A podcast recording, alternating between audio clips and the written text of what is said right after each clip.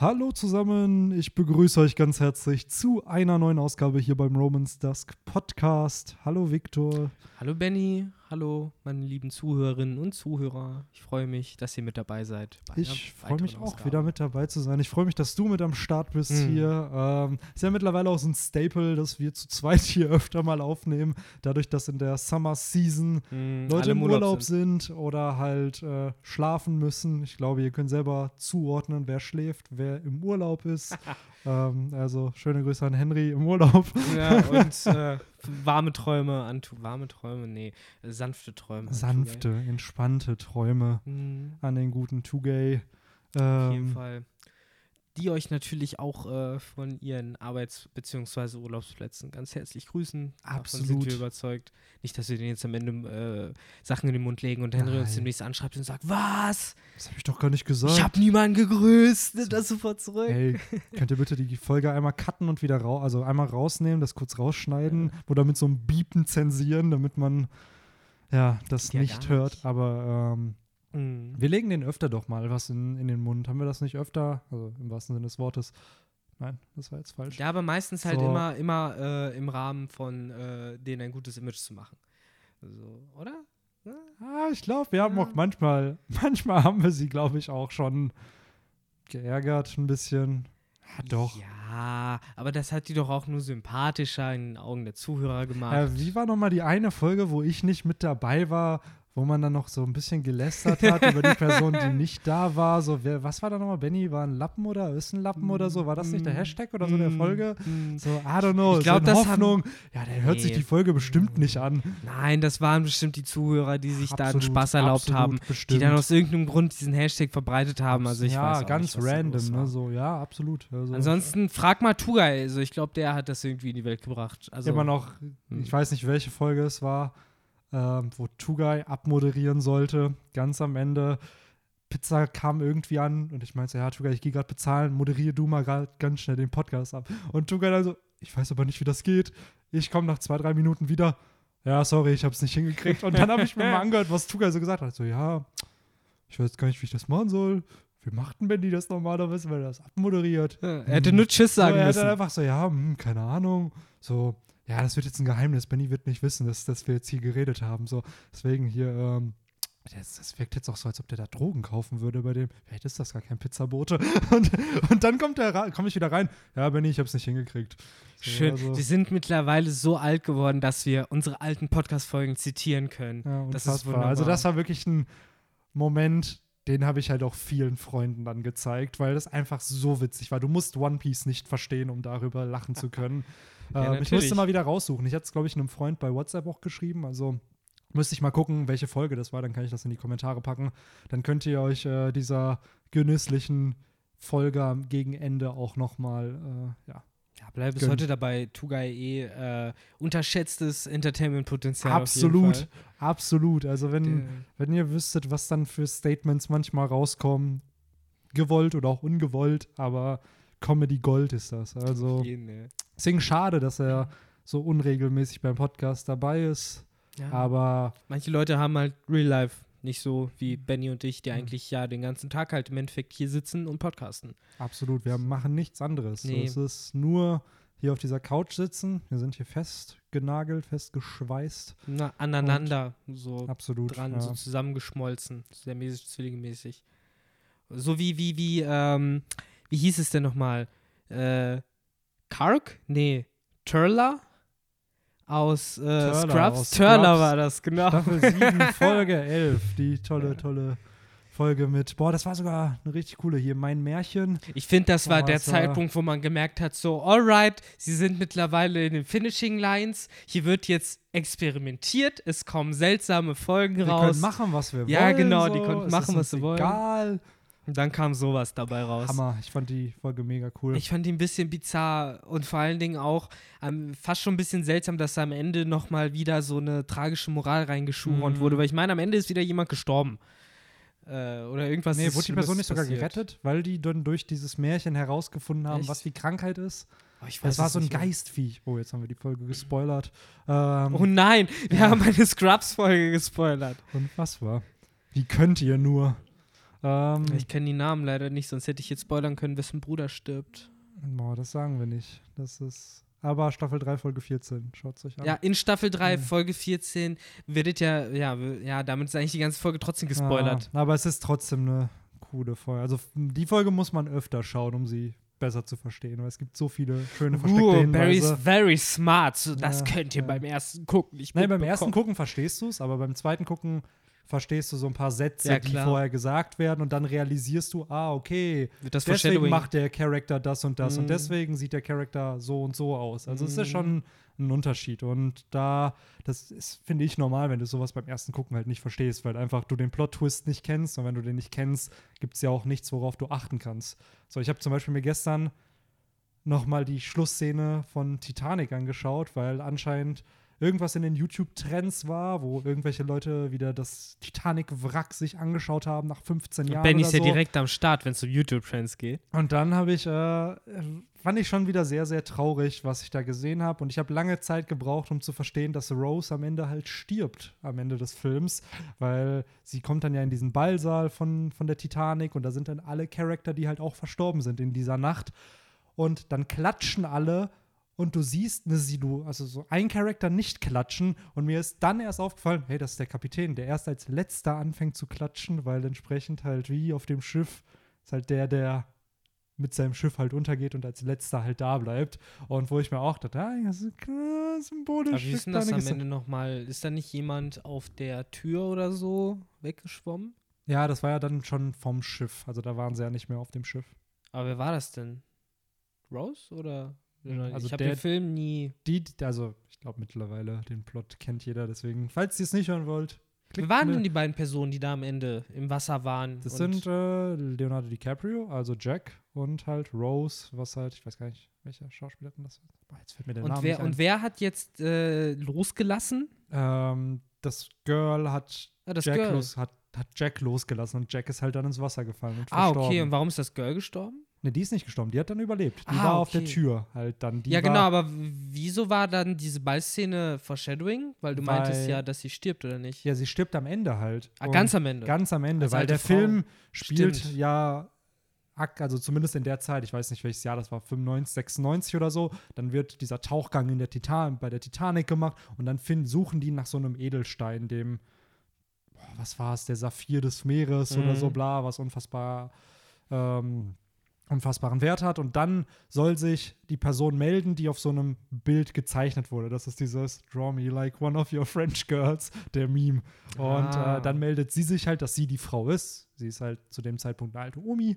Und dann äh, erzählt die ihnen sozusagen die Geschichte von ihrer Zeit auf, der Ah. Auf der Titanic. Und dann ist sie am Ende des Filmes, sie schläft halt ein. Und dann siehst du halt voll viele Bilder, was sie so damals alles gemacht hat. Alle die Dinge, die sie Jack versprochen hat zu machen. Und dann kommen geht die Kamera halt wieder schön zur Titanic runter, die am Meer ist, und dann restort sich das alles, wie es damals halt war. Und dann siehst du sie halt in diesen Ballsaal kommen und da stehen dann diese ganzen Charaktere entsprechend, die halt verstorben sind an dem Ah, Abend. jetzt und ich habe das halt nie gecheckt, bis auf, glaube ich, letztes Jahr irgendwann so. Jetzt verstehe Ah, ich's. sie stirbt auch. Ach ja, die kehrt zu all denen zurück.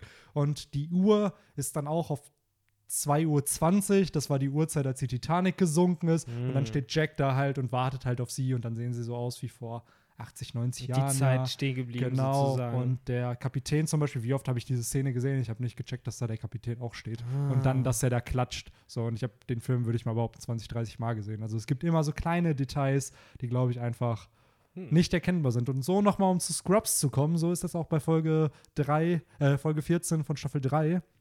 Ähm, ja, soweit dazu. Ja. Äh, Den Bezug zu Schiffen und Meer und Untergehen haben wir ja damit schon Genau. established, mehr oder weniger. Piraten. Piraten. Und was tun Piraten am liebsten? Piraten kapern am liebsten Schiffe anderer Leute. Oder sie sind irgendwie auf einer Insel voller Samurai und äh, wollen da. Also du hast keinen Bock auf meine perfekte Überleitung Nein, zum Coverpage, nein. ne? Na gut, dann nicht. Ach, stimmt, es gab eine Coverpage. ah, fuck. Scheiße. Wo ein Ja. Schiff gekapert Ja. wurde, mein guter Freund. Ja, ähm, explicit Language. Ja, stimmt, du hast natürlich absolute Recht. Da wird ein Schiff gekapert. Jetzt frage ich mich, ähm, auf dem Bild, was ich hier habe, ist ja der englische Text. äh, mit der Short-Term Focused Cover Page Series. Und was ich mich frage ist, im Original war da japanische Schrift? Also ist das Gesicht von dem Piratenkapitän, der dort äh, hockt, äh, ist das so oder so nicht gezeichnet gewesen oder haben wir das jetzt nur aufgrund unserer Übersetzung nicht gezeigt bekommen, weil die das weggecleant haben Das oder wäre das eh nicht Frage. da gewesen? Das kann sein, dass das äh, durch die Übersetzung weggecleant wurde. Denn ich weiß noch, bei Kapitel 668, diese Piratenallianz, wo wir die drei Sake-Schalen gesehen haben, das Grab von Whitebeard und Ace nach dem Timeskip, äh, da wurde nämlich auch eine Sake-Schale verdeckt, dadurch, dass halt entsprechend, oder da wurde irgendwas von den Sake-Schalen verdeckt durch diesen, durch die Übersetzung. Im Original. Nee, nicht im nee, Original war es im nicht verdeckt. Genau, da war es nicht Ah. verdeckt, sondern in der Übersetzung. Und äh, hier könnte es auch sein, dass es durch die Übersetzung entsprechend, dass dieses Gesicht da halt ein bisschen. Aber ich schätze mal, das hätte man dann erwähnt oder sich darauf fokussiert, wenn es ein Charakter gewesen wäre, der wichtig wäre. Oder sie, ja, oder sie wollten es halt einfach sehr schnell rausbringen. Das kann ich mir auch Ja. vorstellen, weil, um ein bisschen Kontext zu bringen, man sieht halt Beiges Crew mit äh, hier Vito hieß der Typ mit der Zunge und den Knarren, ne? Äh, die halt wirklich anscheinend ein feindliches Piratenschiff gekapert haben. Das erkennt man daran, dass eben der Dude, der da halt auch kniet, äh, so eine klassische Piratenkapitänsmütze anhat und auch die schwarzen Segel sprechen dafür, dass hier, ja, klassisch äh, Räuber auf Räuber Ja. getroffen ist sozusagen und, Und, der Stärkere halt auch in überlebt der hat. Übersetzung. Enemy ship successfully hijacked. Aber Enemy Ship könnte ja auch Marineschiff sein, Ja. theoretisch. Ich weiß, was du meinst, dadurch ist es nochmal ein bisschen klarer. Äh, aber auf jeden Hast Fall. natürlich recht, so es hätte auch was anderes sein, aber ich glaube, wie du schon sagst, durch die Piratenmütze, durch Ja. diesen Hut erkennt man dann doch relativ schnell, um was es hier sich hier handelt. Genau. Aber wie wir ja schon mal drüber diskutiert haben, geht es dann wohl doch zurück auf die Grand Line und nicht in die Ja, neue Welt. Ne? also, mich. Was mich irgendwie wundert, weil es wird hier gesagt, onwards to Thriller Bark. Und wir wissen ja, wo die Thriller Bark in Kapitel 924 war. Ja. Die ist halt nicht mehr im Fro Florian Triangle. aber auf der Karte, die Beige halt guckt, siehst du halt das Dreieck, was Genau. wahrscheinlich eben dieses Florian Triangle ist. Ja. Wo auch ich wieder viele Leute jetzt schon äh, bei Reddit gehört habe, die denken, ja, vielleicht taucht das Monster Mhm. aus dem Florian Triangle wieder auf. Bla bla bla, eventuell kommt das wieder. Ich bin ganz ehrlich, ich glaube nicht. Ich könnte mir nur vorstellen, dass Oda uns wieder so einen Teaser davon gibt, einfach um die Diskussion am Leben zu erhalten, aber dass da am Ende kein Reveal kommen wird. Ja, es ist ja auch die Kunst, das Monster nicht zu zeigen. Natürlich, absolut, das Monster. Ähm, und dann haben wir aber auch noch ähm, Infos ja über Lola. Die ist ja in der Cover-Story sogar mal aufgetaucht. Die ist aktuell ja in Water 7, zumindest zu dem Zeitpunkt der Cover-Story. Und Water 7, so wie ich das verstanden habe, ist ja in der Nähe des Florian Triangles. Ja, Also könnte sich diese Cover-Story halt vielleicht erst um das Florian Triangle drehen. Vielleicht hast du da dann so eine Mischung aus dem Thriller Bark Arc mit diesen ganzen Gruselsachen plus so einen Charakter wie Capone und seine Bande, wie halt so Mafia-Leute halt auf gruselige Sachen ist halt. generell die Frage, wie es im Moment im Florian Triangle aussieht, weil du hast ja, glaube ich, den Nebel, der wurde, der kommt so, ne? Mhm. Aber du hast da ja jetzt nicht mehr den Shit mit Gecko Moria und der Ja, Flabak genau. selbst. Die Bedrohung ist ja eigentlich, ja, das ist halt jetzt die Frage, ne? Ist da noch dieses Monster, ist da nicht? Wenn es da nicht ist, dann gibt es da ja auch nichts. Also da gibt es da ja auch nichts, worüber man sich gruseln könnte. Oder, in dem oder Sinne. zeichnet halt noch vieles, worüber man sich gruseln könnte. So. Jetzt halt die Frage, ob sich vielleicht irgendwas Neues im Florian Ja. Triangle einge äh, Und das ist schleust halt auch die Frage, bis die da halt erstmal ankommen. Ne? Ich glaube Richtig. nicht, dass Oda innerhalb von einem Panel sagt, hey, wir sind wieder da, sondern dass das schon das ein oder andere Panel kosten könnte, kommen. bis man da halt hinkommt. Nächste Cover-Story irgendwie schon äh, äh, Vorbeifahrt bei der Fischmenscheninsel Ja. und dann nächste Cover-Story schon äh, irgendwie Bark oder sowas. Ja, ich weiß, was du meinst. Wäre schon ein bisschen zu schnell, definitiv. Auf der anderen Seite Aber, aber. es wäre schön, ja, wie du jetzt schon sagst, wenn man die Fischmenscheninsel integriert, ist halt hier die Frage, ist die Reverie schon vorbei? Ist die Königsfamilie gerade eben auf äh, der Fischmenscheninsel oder sind die noch in Mary Joa? das heißt, es wird der Moment kommen, wo Beige und seine Truppe so ziemlich 10.000 Meter genau über den krassesten Leuten der Welt sein werden. Also die auch noch Das- alle dort versammelt sind. Das? Wenn man an der Stelle so eine Teufelsfrucht gäbe, So, weil das erinnert mich daran, bei Bleach gab es so einen Dude, der hatte eine Waffe, der hat ein Schwert, das konnte er, äh, ich, ich weiß gar nicht, was gesagt wurde, 15.378 äh, noch was Kilometer lang machen. Äh, aber es war nicht das äh, da, das war so der Twist. Es war nämlich nicht die längste Waffe, die es gibt. Es gab anscheinend noch eine längere, sondern die schnellste. Ist auch nicht broken oder so. Nee, ne? überhaupt nicht. Habe ich mir auch gedacht, so, ah, okay, und es ist nicht mal die, die längste Variante anscheinend, aber die schnellste. Er konnte damit halt das so schnell sozusagen lang und wieder kurz machen, dass es im Endeffekt wie eine Distanzwaffe funktioniert hat. Und da stelle ich mir jetzt gerade vor, stell dir vor, der, du bist da direkt da drüber auf der Fischmühle und machst halt einmal so, ptschu, so und äh, spießt halt alle auf. Spießt halt jemanden auf. Das, Das wäre jeden schon Fall schon. cool. Ja. Das würde ich feiern. Und so, so. Ähm, endet dann die Reverie. Nichts mit Revolutionären und der Weltregierung und der Nee. CP0 oder so, sondern nein, Capone Bash ist eigentlich der Charakter, der dafür sorgt, äh, Dass irgendein random Charakter aufgespießt wird. Genau. Und dann alles in eine ganz andere Richtung geht. Das stelle ich mir jetzt gerade vor, so, es wäre so das Äquivalent von einem Red Wedding oder so. So alle chillen, so auf einmal, fuck. Ja. So, oh mein ja, Und Gott. dann hast du halt Motherfucking Capone, der Hm, von Anfang an revolutionär war Ja. und wusste, was er tat. Ja. Weil dann nämlich Sabo sagt, das war das Signal. Und alle so, Ja. hä? Hä, was? So und wir als Leser auch so, hä? Das wäre irgendwie alles sehr cool. Hm, naja. Äh, von krasser, krasser, krasser Tinfoil, äh, hast du doch was zur Coverpage? Nö, nö, ich freue mich einfach nur, dass das hier weitergeht mit Capone. Mhm. Dass wir halt Vito sehen, der schon Spaß daran hat. Also zumindest, er sieht immer sehr, sehr diabolisch aus und irgendwie habe ich auch das Gefühl, der ist sehr, sehr grausam und äh, freut sich, dass sie jetzt Gefangene hier haben. So wieder er- Action ansteht. Genau. Und äh, ja, ich habe auch irgendwie das Gefühl, so, das, ist das die rechte Hand von Capone? I don't know. Er ist halt irgendwie. schon mit einer der einzigen Named Charakter Genau, von du ihm. hast, am Ende hinten hast du noch Goti stehen. Das ist der, rechts. der ältere Dude, ne? Genau. Ja. So, Mhm. der aber wei weitaus hinten steht, ne? So der, der neben Capone halt ist, ist halt eben Vito, ne? Also irgendwie, ja. Ja, wahrscheinlich ist er dann äh, mehr dafür verantwortlich, da irgendwie die Truppen ein bisschen zu befehligen oder Ja. so, weil du siehst ja im Hintergrund die Leute von Capone, die halt wirklich die Situation ja voll, vollständig unter Kontrolle haben. Absolut. Ne? Und die Frage ist ja eh, wie groß seine Crew halt ist, weil du musst ja eh bedenken, die Hälfte seiner Crew oder wenn nicht seine ganze Crew ist ja in ihm drin. Mhm. Was ich mir auch übrigens weird vorstelle, wenn du halt so also in der Piratencrew bist und dein Captain sagt halt, ja, that's the business so, du musst halt in mich rein, so und dann, Aber das Coole ist ja, er ist ja ein Schloss. ja So, klar. es ist halt, also es ist zwar ein menschlicher Körper, aber innen drin ist es ja ein Fundament. Du hast Wände, es sind ja keine Organe, in die du. es ist so- schon sehr abgespaced, Ab- so. absolut. Ich frage mich halt so, ist das cool, so für seine Leute da drin zu wohnen oder würden die lieber Ja, ich glaube, das, draußen hat, das hat sein? eigentlich extreme Vorteile, weil wir haben es ja in Whole Cake Island gesehen mit der Flucht, dass er halt seine ganze Bande eigentlich Mhm. transportieren kann und sie halt auch verteidigen kann durch seine Ja, ihr Big, Big Father. Mhm. Äh, so durch den und deswegen an sich finde ich das eine ziemlich coole Nee, Teufelsfrucht. cool finde ich die auch. Ähm, ich überlege mir halt immer so, wie es Nur den ja, klar, ich geht. glaube, so einer, auf so einer, ja, wenn man es rein logisch betrachten würde, schon irgendwo ekelhaft, ne? Wenn Die man Frage bedenkt, ist halt, ob die mitkriegen, wenn er zum Beispiel wankt oder sowas.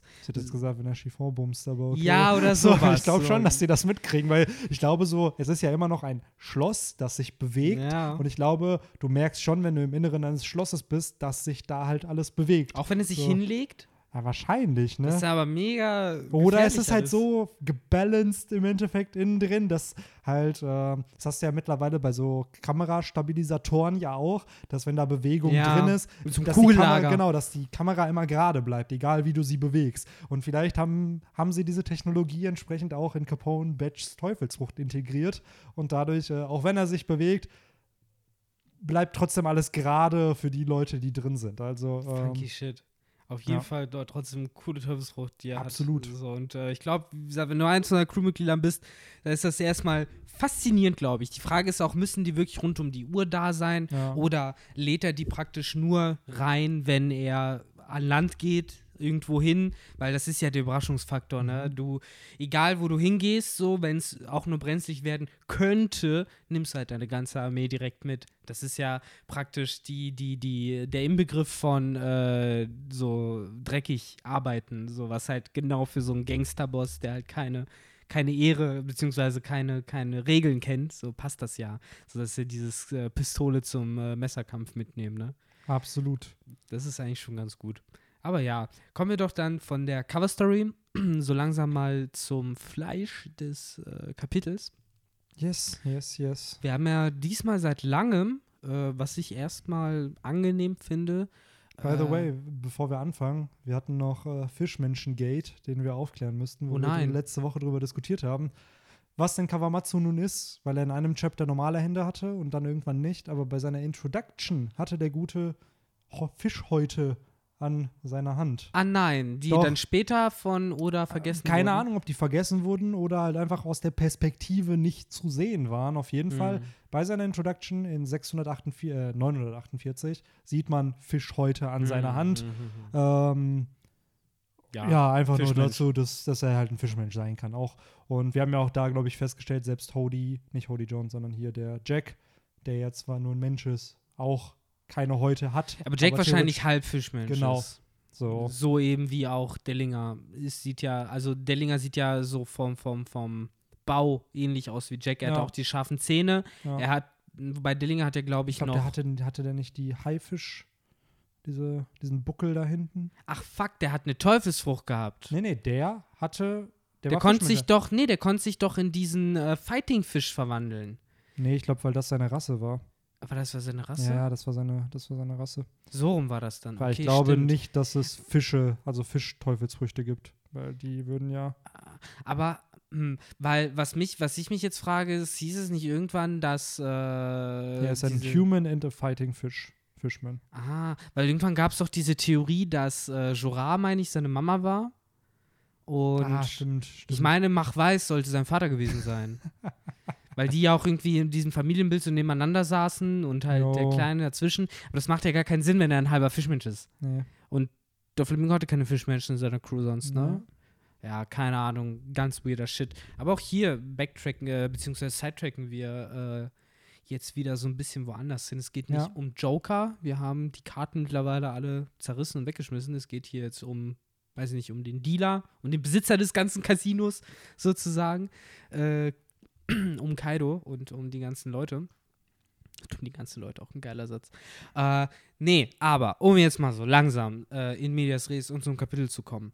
Äh, was ich gerade schon sagen wollte, was ich sehr schön finde, zumindest in diesem Kapitel, ist, dass wir seit längerer Zeit wieder eine durchgängige Handlung erzählt bekommen. Mhm. Wir haben keine wechselnden äh, Handlungsplätze, wir haben halt einen Backflash natürlich, also wir gehen in Flashback, meine ich ja, wir, haben, wir gehen in der Zeit zurück, äh, aber zumindest gehört das halt alles zu einer Narrative, was ich äh, erstmal begrüße.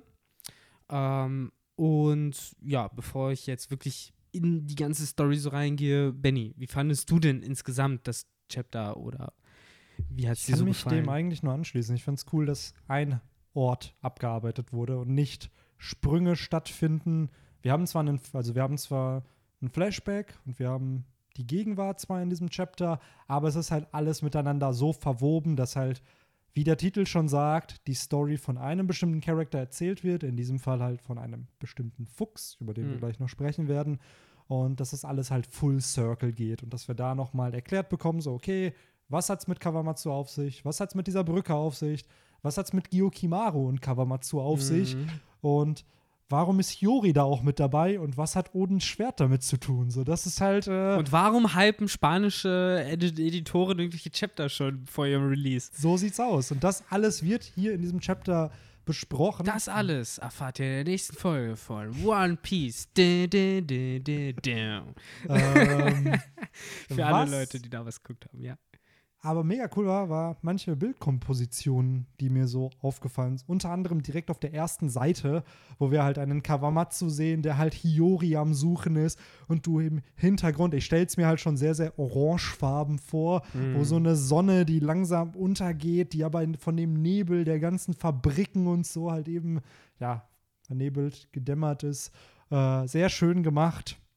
Dann halt auch diese Frustration in Kawamatsus Gesicht, den wir ja doch eigentlich als einen sehr coolen Charakter kennengelernt haben, der ja nicht leicht aus der Fassung zu zu bringen ist, hier aber voll, voll verzweifelt ist, am Weinen ist, gleichzeitig halt bereit ist, sich halt umzubringen, wenn er halt entsprechend Hiyori nicht findet, weil er seiner Pflicht eben nicht nachgeht. Ähm, gleichzeitig auch ein bisschen grausam von Hiyori innerhalb von so einem Satz das Ganze abzuhandeln, so im Sinne von so, ja, ja, mir wird schon gut gehen, mach dir keine Sorgen, ich bin weg. So, und wenn man sieht, was hier äh, Kawamatsu passiert ist, finde ich das schon sehr, sehr grausam. Trotzdem, die Dynamik zwischen den beiden ist dann doch sehr süß zu beobachten, wie so halt ein älterer Bruder mit seiner kleinen Schwester halt reden würde. So, ja, komm, ich trag dich. Und sie dann so, hm, ich bin kein Kind. Und er so, ja, aber dafür redest du aber wie eins. Mm. das fand ich schon ziemlich cool gemacht. Und äh, ich freue mich, Kawamatsu zu sehen, weil aktuell ist er schon einer meiner Lieblings-neuen roten Schwertscheiden. Und daher fand ich das Kapitel angenehm, weil es hat sich ja schon sehr stark auf ihn fokussiert und wir haben ihn besser kennengelernt. Und ich habe auch hier das Gefühl, wir kennen Kawamatsu mittlerweile besser als irgendwie so einen Denjiro oder einen oder Raizo Kinemon. oder Kinemon, den wir halt schon seit Denjiro haben wir noch nicht gesehen. Äh, nicht Denjiro, sondern äh, wie heißt denn der Pinseltyp? Uh, äh, Kanjuro. Kanjuro, genau. Ja, die wir ja seit fast 300 Chaptern im Manga haben und von denen wir halt sehr wenig aktuell noch wissen. So, ich würde mal behaupten, Kinemon ist der, von dem man mit am meisten weiß. Aber an zweiter Stelle ist für mich hier gerade Kawamatsu, weil irgendwie der als Charakter eine Story kriegt, einen Hintergrund so. Und seine Mission scheint ja genau wie die Mission von ähm, Kinemon und Co. unfassbar wichtig gewesen zu sein, weil er sollte Hiyori beschützen. So, er hat halt die Aufgabe bekommen, das zweite Kind des Kozuki-Clans zu schützen. Und, äh, ja, deswegen musste er anscheinend in der Gegenwart bleiben. Das war ja dann sozusagen die genau. Grundlage für den Plan. Ja, äh, also ich stimme dir da auch zu. Ich finde gerade durch das Chapter wurde Kawamatsu halt als ein äh, sehr emotionaler Charakter für mich auch geprägt, der halt viel eben weint, der viel verzweifelt, der eben auch äh, sozusagen nicht nur dieser dicke lachende Dude ist sozusagen, dass, ähm, ja, ich will nicht sagen, das hätte ich nicht erwartet, aber ich finde, das kommt gut rüber zumindest und gibt mir, wie du halt auch sagst, so mehr Verständnis für den Charakter, wo ich halt auch schon mittlerweile das Gefühl habe, eigentlich weiß ich schon alles jetzt über den, was über den zu wissen sein soll. Was auch so. schon eine unfassbare Kunst ist, das darf man halt auch nicht vergessen dass innerhalb von, weil wie viel Screentime hatte jetzt Kawamatsu? Ich würde mal behaupten, vielleicht zwei Chapter richtig, wo er was macht. Aber der Trick so. ist ja, dass, äh, was ich damit, äh, wie ich das ja auch gesagt habe, ich meine, halt, jetzt weiß ich halt alles, was man von ihm wissen braucht. Die Sache ist, ich habe jetzt von Oda aber auch nicht die Erwartung, dass äh, er da jetzt noch tiefer geht oder Nein. dass er das noch weiter Aber das meine ich halt, dass du es in so kurzer ja. Zeit mit so wenig Seiten hinkriegst, einen Charakter so interessant zu gestalten, dass er entsprechend bei dir zumindest die Infos, die du haben wolltest über ihn, halt auch bekommst und dir denkst, so ja, jetzt reicht's. Ja, das ist halt der Unterschied. Genau. So, ich äh, ich meine nicht die, die ich haben will, sondern die, die, äh, wo ich verstehe, dass Oder will, dass ich sie habe. Mhm. So und äh, das ist es halt. Ich weiß jetzt, okay, das sind die Facetten und die Aspekte, auf die Oda eingehen wollen wird. Er hat mir sozusagen sein, um es so ein bisschen in universitären äh, Dingern zu sagen, so wie man es immer bei uns äh, eingeprügelt wird, wenn ihr eine Hausarbeit oder so schreibt, müsst ihr immer erst eure These, eure Fragestellung formulieren. Und bei Kawamatsu hast du halt, finde ich, durch dieses Chapter diese Fragestellung dann halt schon formuliert. Er ist halt jemand, der von der Duty getrieben wurde, von Anfang an, die eben Hiyori zu beschützen und ähm, dann ist Hiyori halt von ihm gegangen, woraufhin er halt sehr starke Schuldgefühle hatte, eine sehr starke Verzweiflung ihn halt heimgesucht hat, äh, die eben ihn dann dazu geführt hat, im Endeffekt sein Leben dem zu verschreiben, diese Waffen irgendwie zu kriegen. So, und dann wurde er ja, äh, ja mehr oder weniger durch noch mehr Unglück schlussendlich gefasst und nach Udon gebracht. Und ich finde, genau das ist halt, glaube ich, diese Story. Und ich würde mich jetzt sehr, sehr wundern, wenn Oda da noch mehr Aspekte reinbringen würde. Wenn er den jetzt noch weiter charakterisieren würde, was er könnte. Er könnte ne, ihn jetzt zum Beispiel noch tiefer machen, er könnte ihm noch mehr Motive geben, ihm zum Beispiel so sowas geben wie, ja, äh, am Anfang war ich traurig, dass Juri weg war, aber irgendwann war ich erleichtert, dass ich diese Bürde zum Beispiel nicht mehr tragen musste oder sowas. Aber ich weiß, das kommt nicht, weil das mhm. ist halt One Piece. Also wir wissen halt, halt, wie die Story geht. Es ist genau der Punkt. Deswegen, es ist die Frage, wie wichtig ist dieser Charakter ja, für die ganze natürlich, Narrative. Natürlich. Und wie du schon sagst, Oda weiß genau, was er will, was für Infos du haben sollst. Genau. Die hast du bekommen. Damit es funktioniert, funktioniert, was er machen aber will. gleichzeitig ist es halt so, wer ist ein wichtigerer Charakter wie jemand, der der Strohhutbande beitritt oder Natürlich. wirklich ein Endgame-Charakter wie jetzt Blackbeard oder einer der Admirale, dann würde da sicherlich noch mehr Tiefe kommen, weil einfach dieser Charakter über einen längeren Zeitraum relevant sein muss. Aber für diesen Kosmos des Wano-Arcs ist jetzt Kawamatsu schon einer der Charakter, der mehr flashed out ist als Auf jeden Fall. Charaktere wie, ja, selbst einen Orochi. Für den ist so, ja gut, du weißt, dass er scheiße zu seinen, zu seinen Einwohnern ist, du weißt, dass er egoistisch ist, du weißt, dass ihm alle anderen egal sind und das sind die Infos, die du über ihn brauchst. Mehr willst du nicht, aber es ist halt so, das waren Dinge, die man schon vorher geahnt hatte, dass das Ja. so ein Charakter ist. Und ich fand es dann schon eine positive Überraschung, dass ein Kawamatsu dann doch, ähm, ja, äh, die Eigenschaften aufzeigt, die du eben genannt hast. Also das auch diese, mit dieser Opferbereitschaft und sich Vorwürfe machen und dieser von Duty getrieben sein. Deswegen, ich bin gespannt, wie es da weitergeht und ähm, vielleicht bekommt er ja auch irgendwie im weiteren Verlauf, gerade in dieser finalen Schlacht, nochmal für sich selber als Charakter die Möglichkeit, seine Duty zu erfüllen. Weil klar, er hat jetzt Hiyori hier wieder, wieder getroffen, aber es war ja kein aktiver Versuch, sie wiederzufinden. Ich habe eher das Gefühl, das hatte ich zwar vorher vermutet, dass er Hiyori gesucht hat, aber er hat wohl den Fuchs gesucht, weil da wusste Ja. er, dass er da halt ist. Er ist ja extra zu dieser Ohagi Bridge gekommen und entsprechend. Genau. Das war sein erster Gedanke wahrscheinlich, eben dahin zurückzugehen und eben zu gucken, ob eben sein guter Freund sozusagen immer noch da ist, der ja seit den ganzen vielen Jahren nicht wusste, warum er nicht wiedergekommen ist. Und Ne? dann hätte er 100 pro Hiyori gesucht, weil das ist Genau. immer noch seine Duty, die der Dude hat. Es hat sich jetzt eins zum anderen gewendet. Er hatte Glück, dass Zorro halt Hiyori schon gefunden hatte. Oder beziehungsweise, dass sie als Komurasaki eben ähm, überlebt hat. Ist halt da die Frage, wie ist sie dann auf Kiyoshiro getroffen? Da bleibt nämlich noch viel offen in dem Sinne. Das wird ja nicht hier erklärt, wie Hiyori alleine überlebt hat. Was hat sie gemacht? So, Generell bleibt da viel offen. Eben die Frage, warum sie von äh, Kawamatsu abgehauen ist irgendwann. Also, Also das, kann- was ich, also ja. das mit dem Abhauen war ja, glaube ich, weil Kawamatsu ihr ständig Nahrung gegeben hat und dadurch ja selber gehungert hat. ja, Und aber sie ja. nicht wollte, dass er sich für sie opfert und Das so. ist schon echt dumm. war, also ist das- halt ein 13-jähriges Kind, ne? Das darf man ja, halt aber entsprechend. äh, ich weiß, aber es ist dumm. ja, natürlich. Also das ist wirklich dumm. Also, Oder ja. das ist das, was erzählt wurde und keine Ahnung, vielleicht.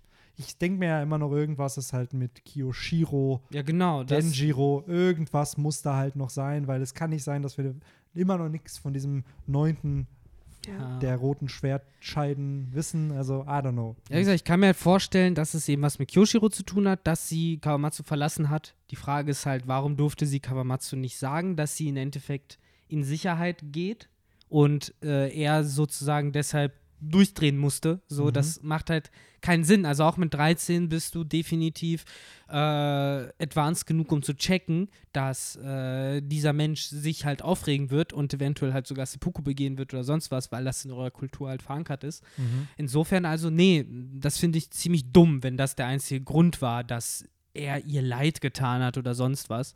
Äh, das würde ich jetzt nicht akzeptieren, beziehungsweise würde ich dann nur akzeptieren, wenn Hiyori dann auch für den Rest der Geschichte als unsensible, dumme Person dargestellt wird, die eben keine Ahnung hat, wie man mit den Gefühlen von Menschen das umgeht. Dumm hast du sehr schön betont. Ja, aber es ist halt, finde ich, genau das so in dem Moment. äh, Victor mag keine dummen Menschen.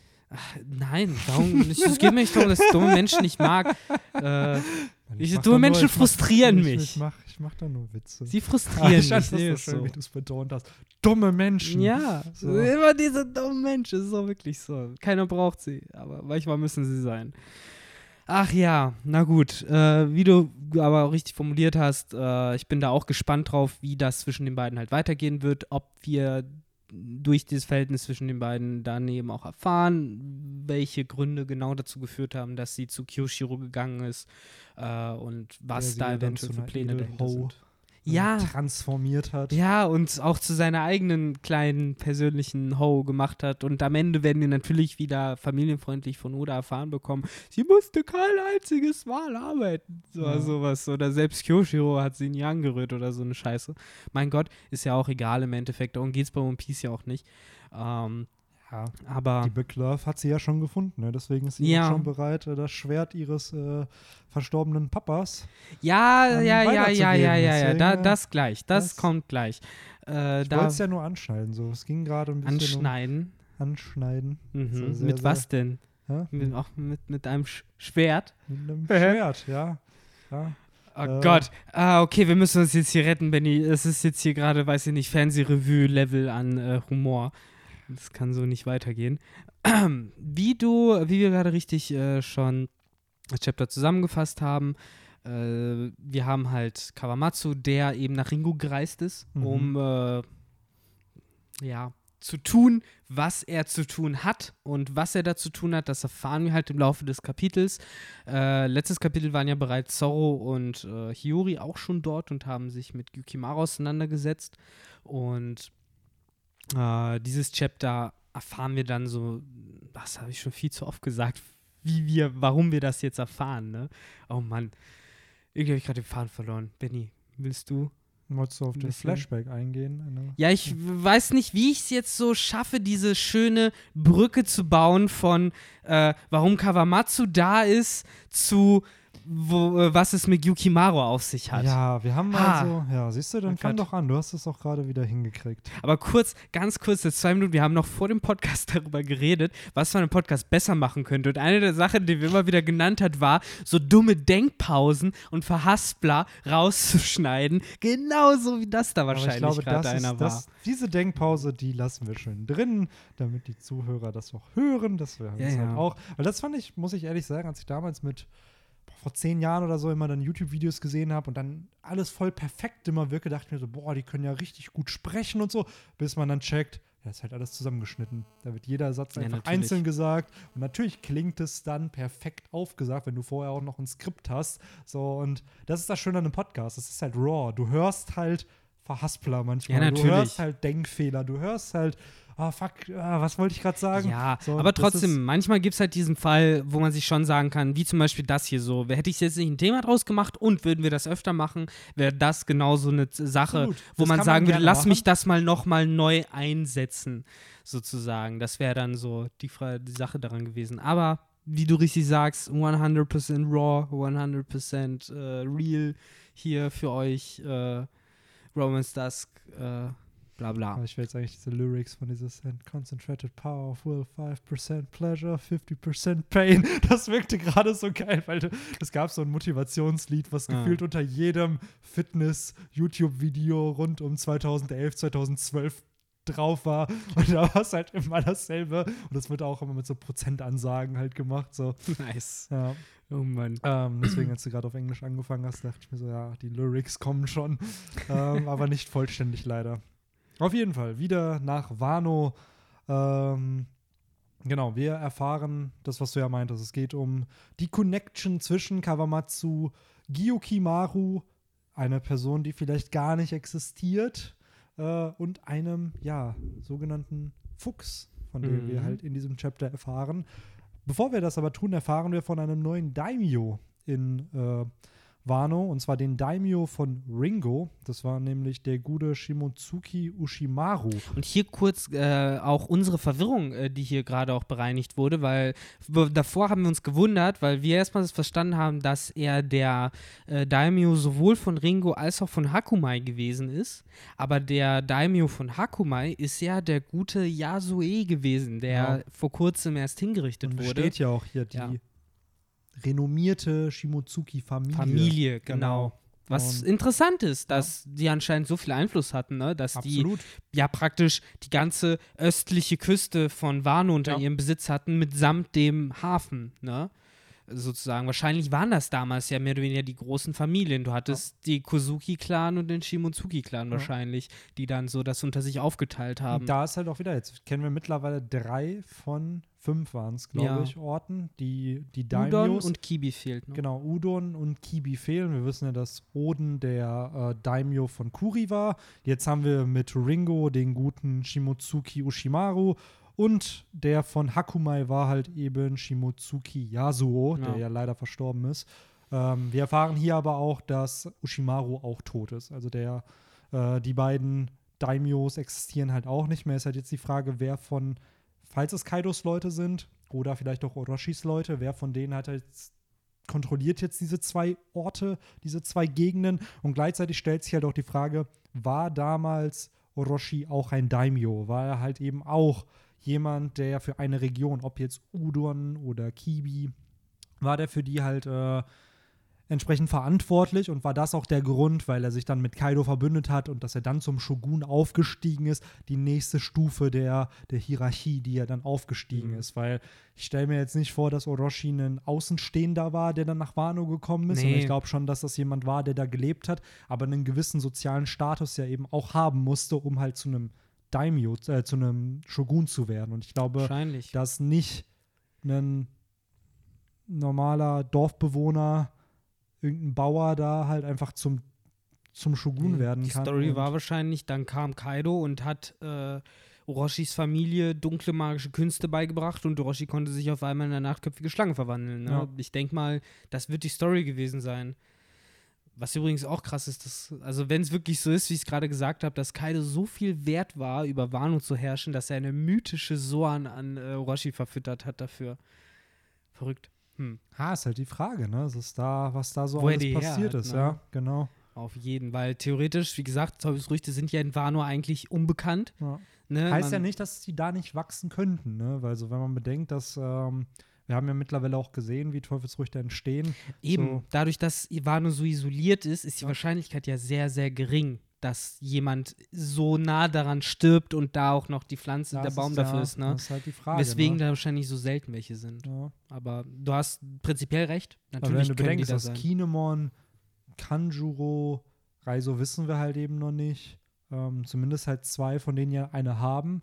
Dann hier diese Shinobu hat ja, glaube ich, auch eine. Ja, mit den Kibis. Ähm, ja, und sonst, genau, dann hast du.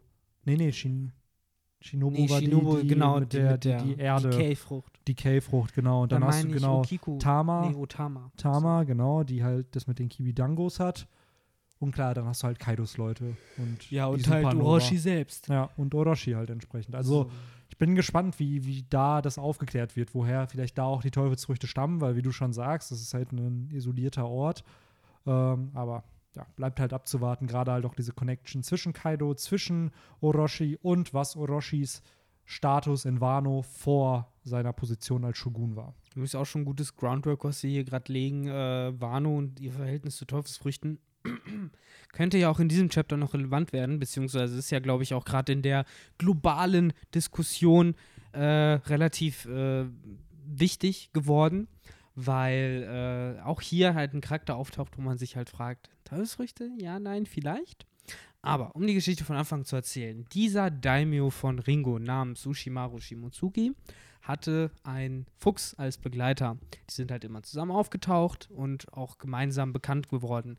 Gleichzeitig wurde dieser Shimotsuki, äh, also der Ushimaru Shimotsuki, nicht der andere, der Yasue, äh, bekannt geworden als ein sehr krasser Schwertkämpfer auch. Generell habe ich das Gefühl, dass Gefühlt jeder in Wano. und vor allen Dingen Dean Ringo Mhm. nochmal, so scheint es mir. Ja, Ryuma stammt ja aus Ringo, ne? Genau, Der dort ist- wird ja jetzt auch nochmal, was ich auch ein sehr interessantes so äh, Informations-Titbit finde, jetzt wird klar, wieso es Gecko Moria möglich war, Ryuma so einfach zu holen, weil er eben auch ähm, an diesem Eternal Burial teilgenommen hat, weil es in Ringo ja so kalt ist, dass wenn du dort eben jemanden begräbst, er halt eingefroren ist und sein Mhm. Körper halt erhalten bleibt mit seinem Schwert zusammen. Und ich kann mir gut vorstellen, dass Gecko Moria da hingegangen ist, im Endeffekt sich den mit dem krassesten Schwert rausgesucht hat und gesagt hat, dich nehme ich mit.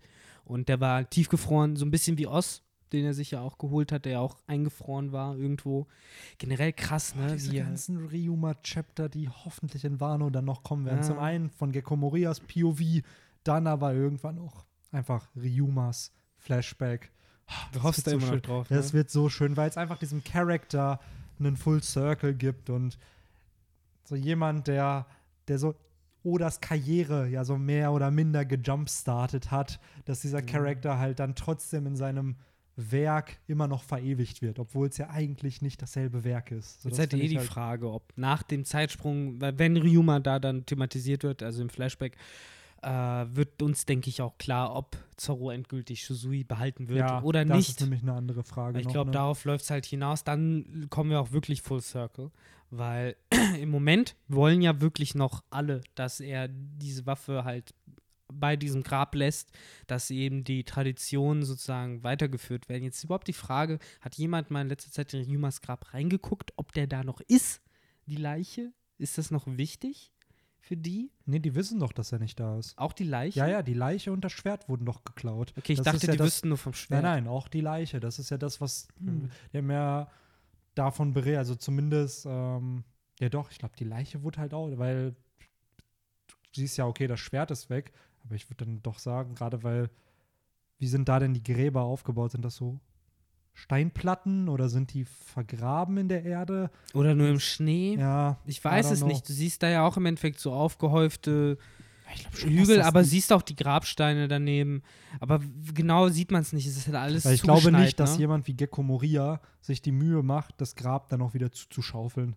Also das ist so. Was ich aber nicht verstehe, ist, äh, wieso die Gräber aufgegraben werden müssen, wie es hier auch Kawamatsu im Laufe des Kapitels macht, aber die Schwerter ja eigentlich drauf sind, oder nicht? mh, Ähm, aber gut, wir greifen wieder ein bisschen vorweg. Äh, um die auf jeden Fall Geschichte. Ryuma. Genau. Schön, wenn, wenn wir erfahren würden, äh, ja, genau wie der Mann gestorben So ein bisschen wie diese Folge Suko Alone von Avatar, wo wir halt dann nochmal schön erfahren, warum war Suko so, wie er ist? Warum ist der Dude so? Schön mit einem Flashback von seiner Mom Ja. und seinem Family Life. Und so ähnlich würde ich mir einfach wünschen, so was hat Ryuma in seiner Lebzeit noch getan? Hm, so was, was hat er war- seine Zeit verbracht? Genau. Naja, wobei nicht wie Suko Alone, sondern wie die Folge, wo man erfährt, wie der erste Avatar entstanden ist. Da kriegst du nämlich auch in zwei Folgen die ganze Lebzeit des Mhm. ersten Avatars zu sehen. Und ganz ehrlich, so ein Chapter, das sich dann Ryuma nochmal widmet. Es muss ja nicht mal ein Redrawing von, von Monster sein, sondern einfach, was ist danach passiert? Wie wurde er zum Schwertgott? Äh, und äh, wie ist er verstorben? Ja, ja. Und dann- ich glaube aber, so viel werden wir nicht bekommen.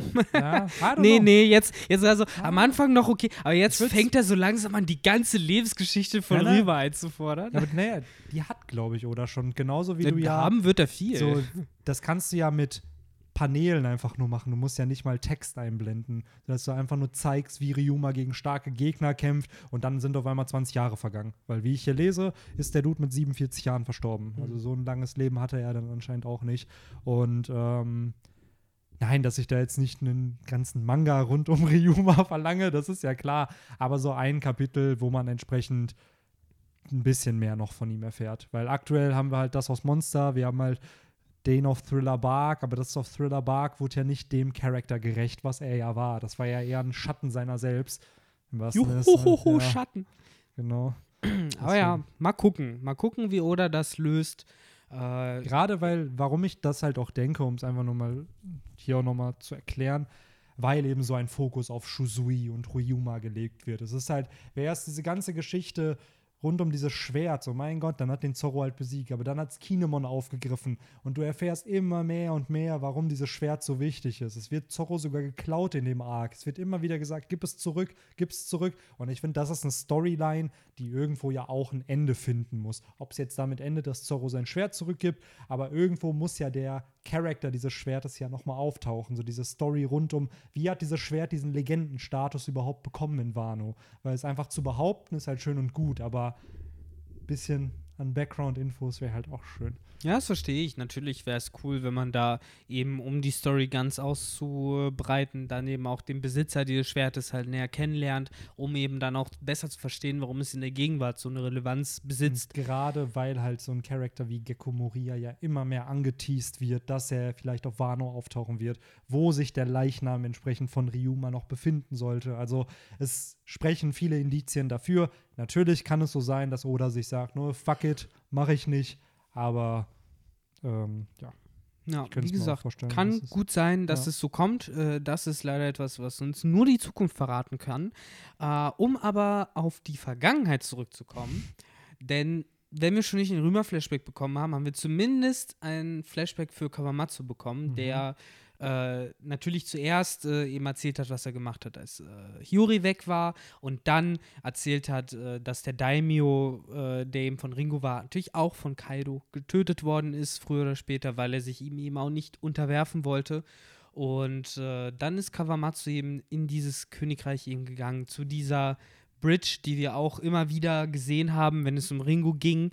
Und über diese Bridge haben wir bisher auch noch nie jemanden laufen sehen tatsächlich, weil ja selbst das erste Mal, als Zorro dort aufgetaucht ist, Yukimaru sich ihm in den Stimmt, Weg gestellt stimmt. hat und ihn nicht vorbeigelassen hat. Äh, Im Flashback, den, Kawa den wir mit Kawamatsu sehen, äh, haben wir besagten Fuchs von dem äh, Daimyo von Ringo, der verstorben ist, aber der Fuchs anscheinend nicht. Mhm. Und der Fuchs, so ein bisschen wie ein treuer Hund, schützt halt immer noch äh, den Ort seines Meisters, gleichzeitig auch äh, den, den Friedhof der, der Wano-Samurai, also diesen heiligen Ort, der halt, von dem er weiß, dass er halt von einer immensen Wichtigkeit für seinen Meister war. Und wir treffen ihn halt, wie er den Ort gegen die üblichen Beast Pirates verteidigt, äh, mit einer ziemlich, äh, ja, wie soll ich sagen, im Englischen benutzt man Ferociousness, also mit so einer wirklich Kuriosität. ja, ja, ja, mit, mit, einem, mit einer Wildheit und einer Entschlossenheit. Äh, so stelle ich mir ungefähr Frankie vor, wie er damals vor der Thousand Sunny gesessen hat. Äh, nee, äh, nicht Frankie, sondern äh, Bartholomeus Bär. Mhm. Und als er dann komplett vernichtet da saß und so, weil so wird uns auch dieser Fuchs vorgestellt mit Pfeilen im, in, im Rumpf und äh, stark abgefuckt. Äh, aber trotzdem siehst, es ist kein normaler Fuchs. Es ist scheinbar so ein etwas besonderer. Er wird hier halt als Lion Fox äh, da also bezeichnet, so ähnlich wie ja die äh, Kuma Inus, die wir vorher schon gesehen Mhm. haben, auch, glaube ich, Lion Dogs bezeichnet sind oder bezeichnet werden. Also im Endeffekt, ja, ein Hund mit einer Mähne oder in dem Fall ein Fuchs mit einer Mähne, Mhm. was aber im japanischen Kontext ein bisschen als Fabelwesen gilt. Ähm, genau, und das Vieh hat anscheinend über die ganzen Jahre lang diesen Friedhof beschützt. Und Kawamatsu will halt, äh, beziehungsweise äh, denkt dieser Fuchs namens Unimaru eben auch bei, von Kawamatsu zuerst, dass er halt kommt, um die Gräber zu entweihen. Mhm. Und dann haben wir so eine klassische, finde ich, One Piece Story, wo zwischen einer gutherzigen Person und einem äh, Tier, was eine Mission hat, in Anführungszeichen, so ein Bündnis von Vertrauen aufgebaut wird. Auch dieses Tier, was eben zuerst eben bockig Mhm. und böse ist und ihn ja auch in den Arm beißt, als er anfängt, die Gräber auszuheben, weil er eben ne, die Grabräuber ver ver vertreiben will. Aber irgendwann versteht dann eben der Fuchs nach einer gewissen Zeit so, okay, der bringt mir auch Essen, der hilft äh, sozusagen mir, den Platz vor den anderen Beast Pirates zu beschützen. Und der Fuchs ist ja auch schlau genug, um zu verstehen, wieso er das tut, weil er eben die Revolution sozusagen irgendwann kommen lassen will. Kawamatsu redet ja auch davon, so in, in 15 Jahren, glaube ich, sagt er ja, Ich weil glaube, es 13 waren es bei mir. 13 schon, ne? Ja. Genau, es sind ja schon ein paar Jahre vergangen. Genau, das ist ja die. Zeit, auf, wo er halt auf Hiyori aufgepasst hat, ne? Mhm. Ja. Und äh, ja, dann fangen die halt an, sich so ein bisschen gegenseitig zu vertrauen und irgendwann hilft ja sogar der Fuchs Kawamatsu bei dem Grabräubern und dann sagen sie, ja, Zeit wieder Grab zu Räubern zu gehen und dann sind sie halt zusammen ganz äh, nett unterwegs. Mhm. Äh, was halt so, ja, eine klassische Good Boy Story ist halt, ne? Du hast halt das treue Tier, was halt seinem Herrchen folgt und so. Ich glaube halt gerade für Menschen, die Hunde haben, ist es halt immer so eine sehr herzzerreißende Geschichte. Man erinnere sich äh, an die legendäre Futurama-Folge mit Frys Mhm. Hund. Äh, der Ja, oder halt an One Piece Kapitel. Ja. Buggy Arc, wo Ja. wir halt auch, ich glaube, Chu Chu hieß er Mhm. und Moji, der mit seinem Hund, mit diesem Löwen ja diesen Laden von seinem Besitzer zerstört hat Ja, genau. und da ja den auch weiterhin verteidigt oder den die ganze Zeit verteidigt hat, dann wird der Laden zerstört und dann rächt sich ja Ruffy entsprechend für den Hund und so eine kleine Box an Hundefutter bleibt übrig, die er dann entsprechend dem Hund gibt. Und so Ja. ähnlich wirkt das ja auch hier, ne? So Kawamatsu war sozusagen das, was Ruffy für den für Shushu hieß Ja. er, glaube ich, war. Ähm, Er hat ihm halt geholfen, die Genau. Rache zu nehmen und auch diesen Platz überhaupt zu Ja. erhalten. Der Fuchs wusste ja auch, auf Dauer schafft er das nicht. So, wir haben ja gesehen, ich habe ja gerade beschrieben, der war ja schon sehr kaputt, als Kawamatsu ihn fand und der hätte halt lange nicht mehr ausgehalten gegen die Beast Pirates. Ähm, ja, Genau. Und dann ähm, erfahren wir von einem Charakter, beziehungsweise von Kawamatsu, so ein kleines Geheimnis rund um einen Charakter, von dem wir immer dachten, dass er halt einen bestimmten Namen hat, ihn aber dann halt nicht hat, denn Kawamatsu, und das hat mich gestern ein bisschen irritiert beim Lesen der Spoiler, gibt sich hier als Gyokimaru von der Ohagi-Brücke Mhm. aus. Fand ich auch so schön, so dieses so, äh, mal sehen, mal sehen, ich bin, ähm, ich bin Yukimaru von der Bandit Bridge. So, weil du hast ja auch extra noch diese Denksprechblase vorher, so dieses, so, warte mal, ich bin, ähm, das finde ich schon sehr gut. Aber er ist halt krass genug, um ne, dem, das halt vernünftig zu schützen. Ne? Absolut. Zusammen mit äh, Unimaru. Und ich glaube, hier sieht man dann auch wieder seine Fisch, seine, Ja, seine Flossen. man's. Mhm, stimmt. Ähm, und genau, dann ist, übernimmt halt Kawamatsu die Rolle, die eigentlich der Yukimaru, von dem wir ihn eigentlich bis dato kannten, äh, auch die Rolle inne hatte. Auch als Waffendieb, weil er verscheucht sie nicht nur, Ja. er sagt denen auch, ihr lasst eure Waffen hier Genau. und dann lauft ihr weg. Und das ist ja genau das, was Gyukimaru, was Gyukimaru ja bis heute tut Genau. auf dieser Bridge. Aber wenn Kawamatsu ja irgendwann in Udon einsaß und dort noch giftigen Fisch zu essen bekommen Ja. hat, wer hat denn dann die ganze Zeit über äh, diese Brücke beschützt und wer ist dann der Gyukimaru, den wir jetzt sehen? Ja, wer, wer kann das bloß sein? So nachdem sich das ganze Kapitel anscheinend um ein Tier dreht, was ja eine besondere Bindung zu Kawamatsu aufgebaut hat, was seine Pflicht erfüllt und gleichzeitig ähn ähnliches Ziel verfolgt. Wer könnte das denn jetzt sein? So, willst du damit vielleicht sagen, dass äh, der Gyokimaru, den wir kennengelernt haben, gar nicht der Gyokimaru ist, der er sein soll, sondern dass er vielleicht der Fuchs oder so ist? Oh der- nein! das, das, das, nein, das, das, das kann doch nicht sein. Was? Oder, wär äh, was. oder etwa doch, wird das vielleicht auf der letzten Seite doch gezeigt, dass da ein Mensch sich in einen Fuchs verwandelt, in einen Löwenfuchs. I don't know. Hm. Ja, es ist wirklich äh, ganz cool gemacht, der Reveal, dass wir eben am Ende erfahren, äh, dass Onimaru, eben der Fuchs, der die ganze Zeit über diese Grabstätte verteidigt hat, sich am Ende als Gyukimaru herausstellt, der sich eben in einen Menschen verwandeln konnte, dieses Alias, was Kawamatsu erfunden hat, übernommen hat, als eben der Wächter dieser äh, Brücke und Mhm. der gleichzeitig allen, die da vorbeikommen, eben auch die Waffen abnimmt und die eben dort lagert. Natürlich, um irgendwann die Wano-Armee wieder aufzubauen, denn er hat sozusagen den Willen von Kawamatsu übernommen. Der Inherited Will. Natürlich auch hier wieder der Inherited Will. Ja, also Ja. wir machen Witze darüber, aber es ist das gleiche Motiv, was immer Absolut. und immer wieder auftaucht. Du hast halt Menschen, die eben inspiriert werden oder Wesen, die inspiriert werden von anderen Wesen und Ja. halt dann das machen, wenn, wenn die nicht mehr selber nicht mehr weitermachen Jetzt hätte ich einen schönen Moment hier und eine Frage, die ich noch äußern muss. Nämlich zum einen, cool, dass halt hier Kawamatsu und Kinemon zum ersten Mal wieder miteinander talken. Vorher war es ja, glaube ich, Reiso, der ihm erzählt hat, ey, bla, wir haben Kawamatsu befreit und so. Aber hier ist Kinemon der, der halt mit ihm spricht ne, und sagt so, ja, ich bin so froh, wenn du, dass, du, Mhm. dass du noch am Leben bist und so. Und er so, ja, by the way, ich habe jetzt die Schwerter gefunden, die wir brauchen. Ne? Boah, das ist fantastisch, alles super. Dann siehst du auch Kawamatsu, der so ein bisschen irritiert ist, dass es halt so viele sind, so viele Schwerter und Waffen, die hier gefunden wurden und dass das wohl die Arbeit eines Menschen sein müsste. Und äh, dann erfahren wir natürlich, dass der Gute hier Onima, Gyokimaru Onimaru ist, also der Fuchs. Und da ist jetzt die Frage, ist es halt eine Teufelsfrucht? Wenn ja, was für eine? Und wenn nicht, was für eine Fähigkeit ist das? Aber wenn es eine Teufelsfrucht ist. Das ist das erste Mal in der Geschichte des ganzen One Piece-Universums, dass wir einen Soa-Nutzer sehen, wie er sich verwandelt.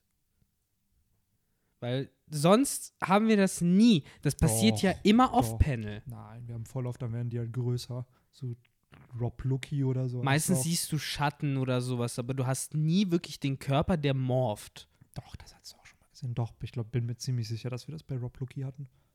So, nicht bei dem allerersten Reveal, aber beim Kampf mit Ruffy. Da schon. Also, das ist genau das, was du beschreibst, dass es halt morpht. Dass du Ah. halt von der Menschenform siehst, Hm. wie er und dann ist er halt Weil irgendwie in ist in seiner meiner, in Tiermenschform. meiner Erinnerung, Chopper ist der Einzige, der es mit den Rumble Balls macht, aber sonst irgendwie in meiner Erinnerung hat man nie gesehen, wie Hier die sich ja mehr verwandeln. wie so ein Puff. Ja, genau. wie so ein Smokeball werfen und sich dann verwandeln. Ja, genau, es ist halt eine Ja. Illusion. Ja. Und das ist es halt, was mh, es sieht für mich irgendwie nicht aus wie eine Teufelsbruchverwandlung. Die Sache ist halt, wir sehen den Dude, wie sieht der Dude für dich aus? Ist das ein Mensch?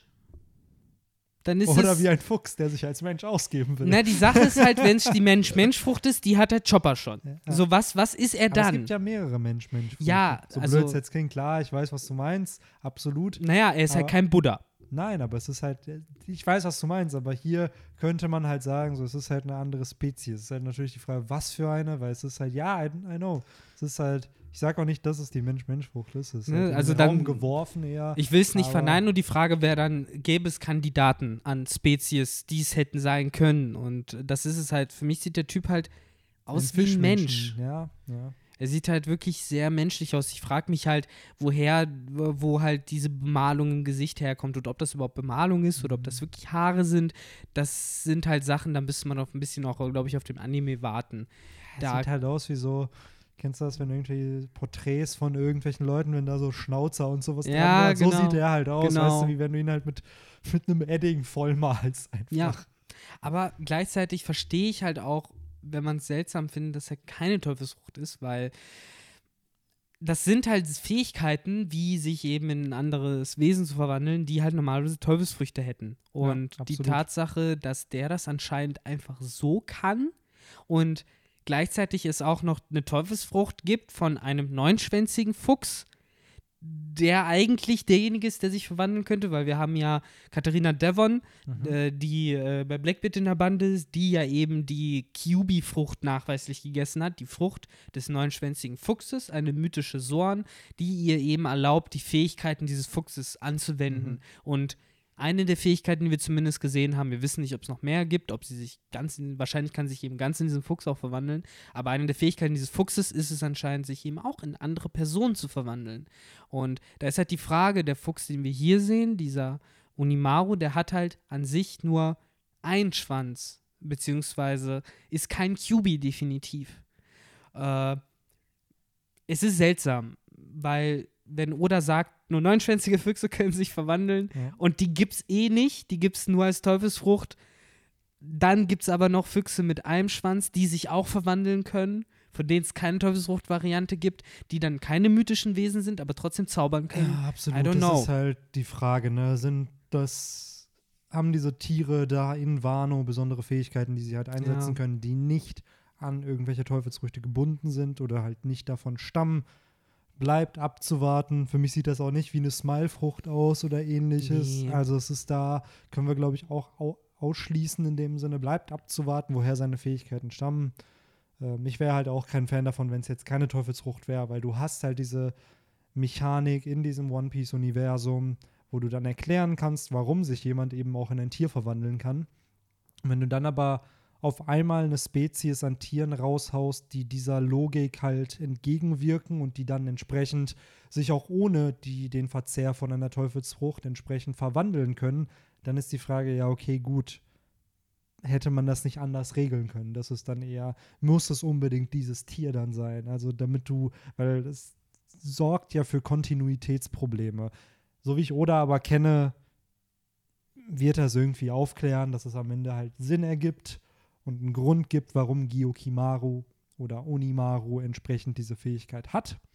Ähm, aktuell können wir halt nur drüber spekulieren, aber uns fehlen, glaube ich, hier einfach Informationen, Paneele mit diesem Charakter, wo er es halt erklären kann und die werden wir sicherlich noch bekommen mit der Zeit, weil nur der Zuschauer weiß bisher, dass Onimaru Gyokimaru ist. Es gibt ja eh noch Fragen, und die so. dadurch aufgeworfen werden, eben wie zum Beispiel, warum ist er denn weggelaufen, als er Kawamatsu gesehen hat? Und Ja. warum hat er sich eben erst zurückverwandelt, als er gedacht hat, er ist halt ungefähr in Sicherheit? Und So. geht dann ja auch weg, anstatt zu Kawamatsu zu gehen Ja. und sich ihm zu erkennen zu geben. Aber er scheint in jedem Fall zufrieden zu sein. Denn wir haben ja am Ende nochmal so ein so eine Note in dem, in dem, in der Sprechblase. Und sowas ist ja Mangas oft, gerade wenn es von so Tieren kommt, ein Zeichen, so, ich stelle mir das immer vor, wie eine Katze, die schnurrt, oder Mhm. eben ein Fuchs, der eben sein, weiß ich nicht, what does the fox say?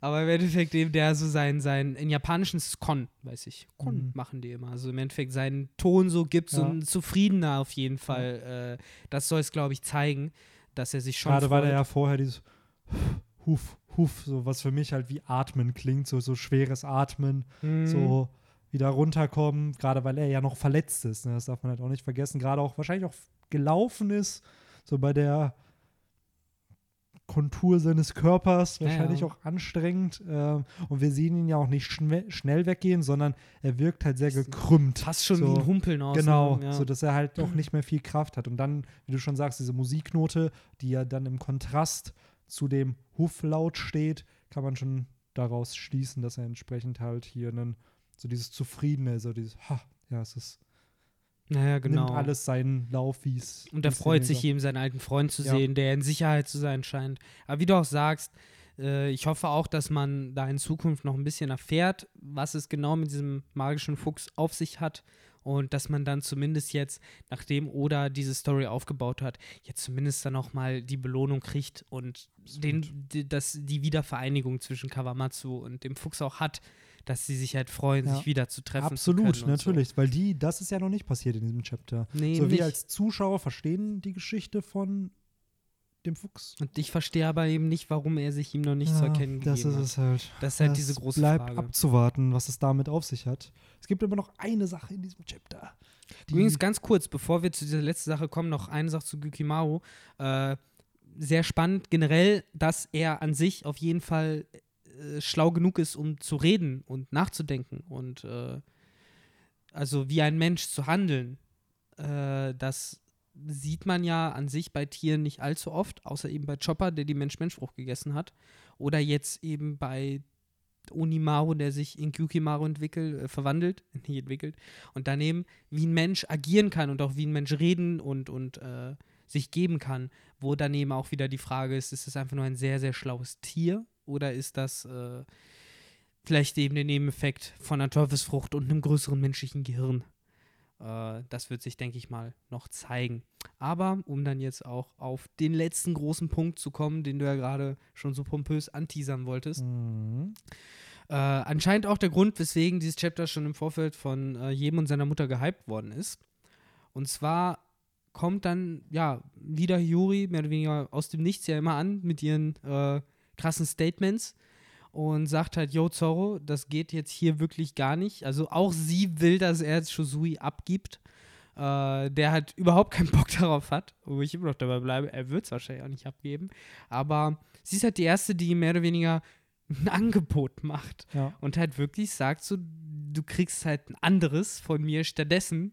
So anscheinend vertraut sie diesem Mann schon so sehr, nämlich, dass sie ihm das Schwert ihres Vaters anbietet, nämlich das Schwert von Kozuki Oden, das, wie es jedenfalls von ihr gesagt wird und angeteasert wird, duf, duf, duf, duf, duf, wen seine eine und einzige Wunde zufügen Nicht konnte. nur Wunde, sogar Narbe. Narbe, genau. Es ist bis heute nicht verheilt. Tja, der gute Kaido, der ja, Ja, ja. bis dato angeblich unsterblich und Unverwundbar. unverwundbar alles. sein sollte, zeigt hier doch äh, auch Traits eines Menschen. Hm. Äh, er ist verwundbar. Er kann sterben. Er kann verletzt werden. Er kann noch nicht sterben, das wissen wir noch nicht, aber er kann verletzt werden. Und anscheinend hat Kozuki Oden ihn mit Enma, mit diesem legendären Schwert, eine Narbe zugefügt. Und Enmeier, der, der, der Gott des Todes, wie es Ja. hier geteased wird. Ne? Also schon so ein krasses Ding auf jeden Fall. Und am Ende ist das irgendwie so, ich stelle mir das so vor wie bei Inuyasha, wo damals äh, alle nach dem Tessaiga gesucht haben, das Schwert, was ihm Inuyashas Vater seinem den Brüdern hinterlassen hat, was aus einem Fangzahn von ihm, diesem Dämonen geschmiedet werden sollte und mega krass sein sollte. Und dann ist es da und es ist halt so ein total schartiges, dünnes, verrostetes Ding, was halt da so drin steckt. Und das entfaltet das Potenzial erst, wenn es der richtige Träger in der Hand hat, aber dass hier vielleicht auch so eine Story abläuft, dass da irgendwo von diesem Schwert die Rede ist und vielleicht müssen sie es auch noch suchen, aber dann finden die es, aber es hat vielleicht so schon ganz viel von seinem alten Glanz eingebüßt oder sowas. Also wer ah, weiß. wenn man nicht nur irgendwo ein Schwert schmiedet, genau, hätte, ne, der genau. irgendwie noch in der Schuld von irgendeinem anderen Mhm. Charakter stehen würde, der dann irgendwie eine Connection zu Zorro hätte. Ach, Ah. Mann, wenn sowas gäbe in One Piece, das wäre natürlich voll heftig, ne? Weil dann wäre selbst ein verrostetes Schwert absolut kein Problem. Natürlich, das wäre schon ziemlich viel Glück und Ja. äh, muss ich auch sagen, ne, das- so ein Glück hat man nicht immer auf der Und Welt. ich glaube, gerade die Charakter oder die Protagonisten von One Piece haben nicht so viel Glück. Nee, die verkacken ist- ja ja. ziemlich oft, auch gerade was solche Sachen angeht. Da haben wir schon öfter erlebt, wie halt das einfach vom Timing her auch nicht passt. So, da brauchen sie irgendwas, aber sie treffen den Dude natürlich erst eine Staffel später, den sie gebraucht hätten. So, wo er gar nicht mehr wichtig ist. Nein, natürlich läuft das nie so. Die treffen da immer genau im richtigen Zeitpunkt den, den sie finden müssen. Und auch hier, egal wie es läuft, wir haben den Schwertschmied in der Hinterhand, um äh, Schwerter zu kombinieren, Schwerter aufzuwerten oder neue Schwerter zu schmieden oder Gott weiß was zu machen. Ja. Aber- Deswegen ist diese ja. ganze Frage mit, Zorro wird sicherlich nach Wano einen Upgrade kriegen. Ja, Dinge aber werden passieren. Was für eins? Behält der Shusui, wird der Shusui abgeben. Das ist, glaube ich, die erste Sache.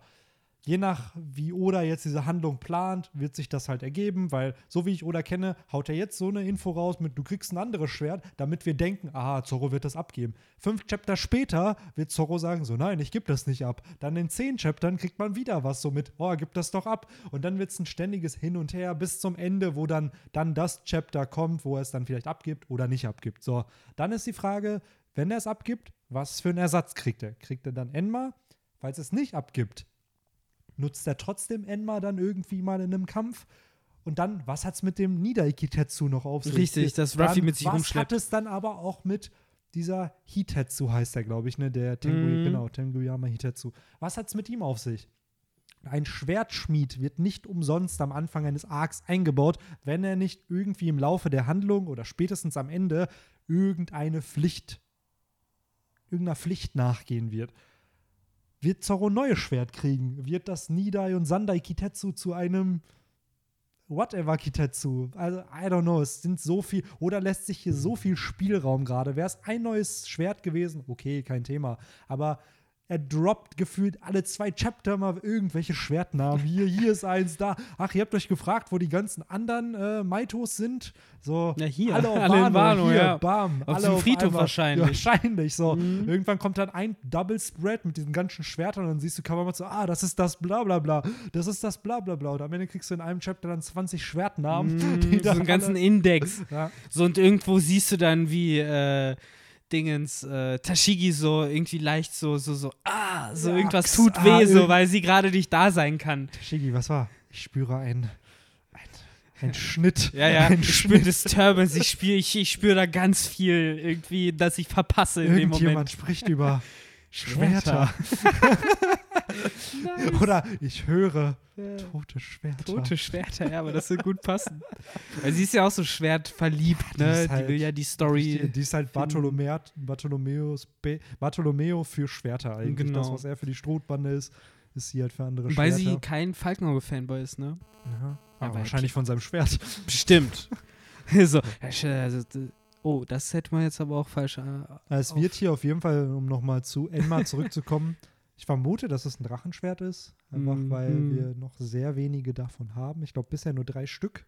Ähm, Gesehen haben wir nur eins. ah, Yoru, ne? Und ich glaube, das Genau. von Whitebeard, das war auch ein Drachenschwert. Boah, da weiß ich nichts von. Das war ja nicht mal ein Schwert. Das war Aber eine es Waffe. war, es ist trotzdem, hat das ein Maito. Äh, warte, können wir gerade in Live Research Das ist ja eine Naginata, Ja, so heißt es. Und ja. äh, trotzdem, nee, doch, genau. Murakumogiri. Murakumugiri. ist, äh, genau, Whitebeards Naginata, die eine von den zwölf Saijo O Wasamono ist. Uiuiui. Und dann haben wir halt natürlich das Shodai Kitetsu, das Kitetsu der ersten Generation, und das Yoru, das Black Sword von Falkenauge.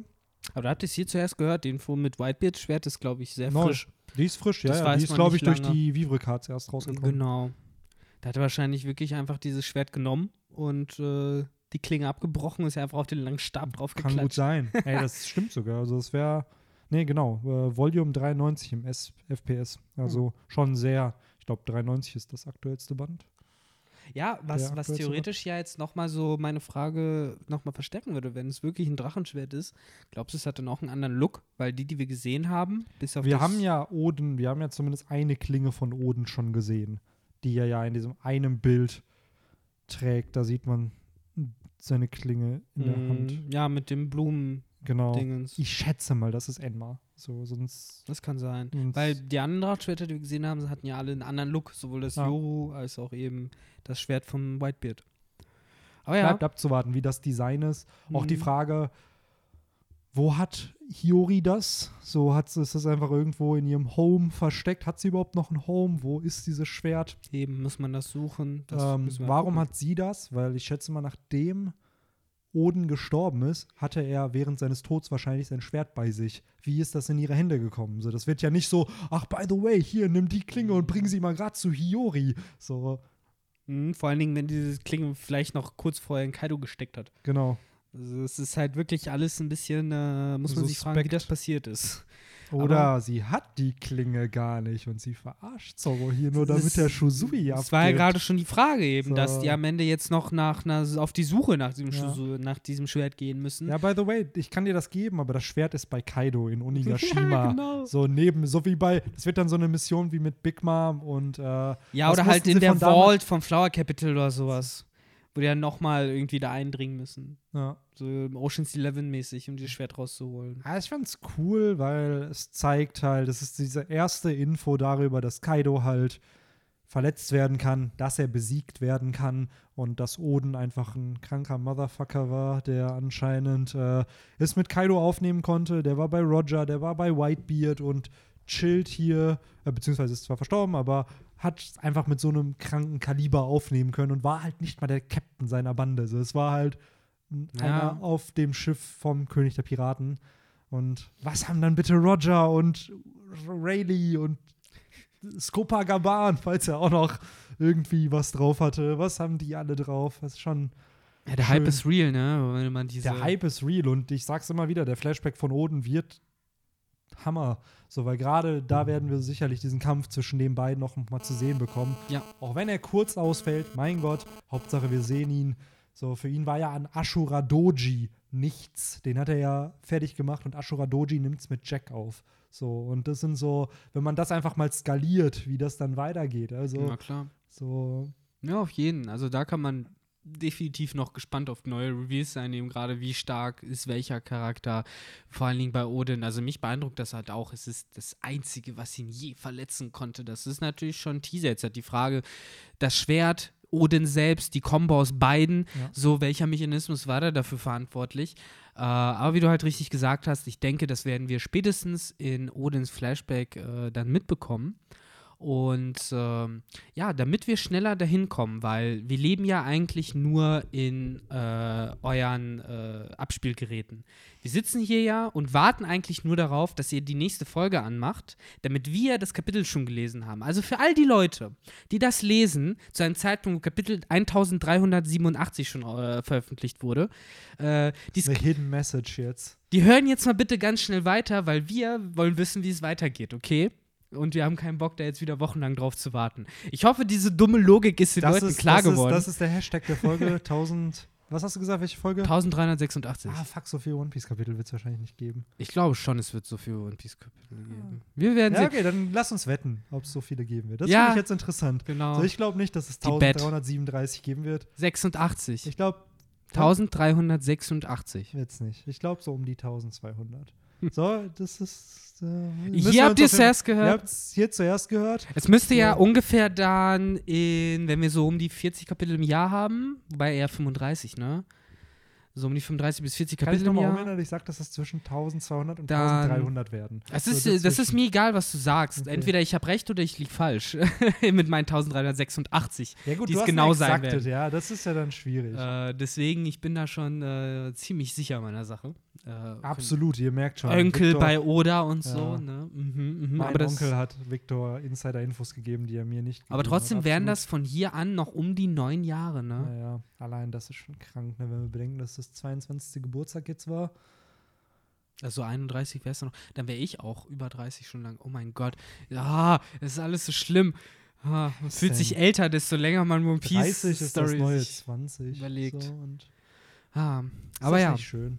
ich glaube, mit diesen Extensis existenziellen Ängsten kann man Lässt euch Victor schön äh, Genau. das Ende der, des Wochenendes genießen. Mhm. Freut euch darauf. auf alle, die äh, das jetzt gerade im Bett Alle, hören. die jetzt äh, anfangen, eine Midlife-Crisis Ja. oder eine Quarter-Life-Crisis zu haben, verdankt es Victor. Schreibt einfach Hashtag Danke Victor. so ist Leute, die einfach so die Augen jetzt so gerade aufgerissen haben und so. so. Weiß er schon voll mein am Gott. Schlafen und dann so, ja, danke, Victor, dass du mich daran erinnert hast, dass ich jetzt 32 morgen werde. und dass wir So, alle irgendwann you. sterben müssen. Und Das auch noch, ja. Oh es- Gott. es, Ah. äh, naja, hm. Mit dem Downer, hey! Hashtag Danke, sagen. Victor. Das ist der, ja. würde ich mal sagen, finde ich sogar besser als äh, 1386. Hm. Ähm, schreibt uns genau, wie immer, gerne in die Kommentare, was ihr zu dem Kapitel sagen wollt, was euch so auf dem Herzen liegt dazu, was ihr gefeiert habt, was ihr vielleicht nicht so cool fandet, wie ihr glaubt, dass es weitergeht. Dann natürlich den Hashtag der Woche nicht vergessen.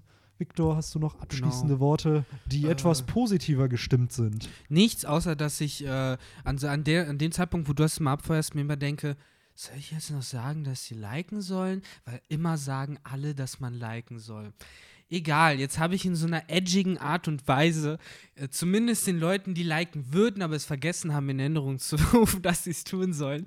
Und äh, mit den dreckigen Marketingpraxisen würde ich dann jetzt auch wirklich sagen, haut rein, schönes Wochenende und bis die Tage. Ciao.